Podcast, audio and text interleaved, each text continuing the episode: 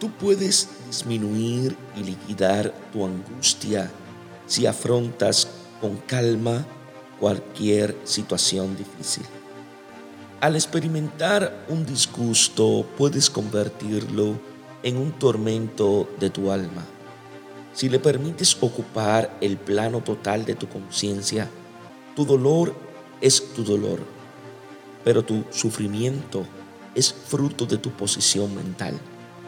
No hagas de tu pena un cruel instrumento para atormentarte. Puedes recobrar el equilibrio y la serenidad si mantienes de continuo una actitud mental positiva y por lo mismo constructiva. El pensamiento positivo y optimista construye una vida placentera. Dios os bendiga en sabiduría y en santidad.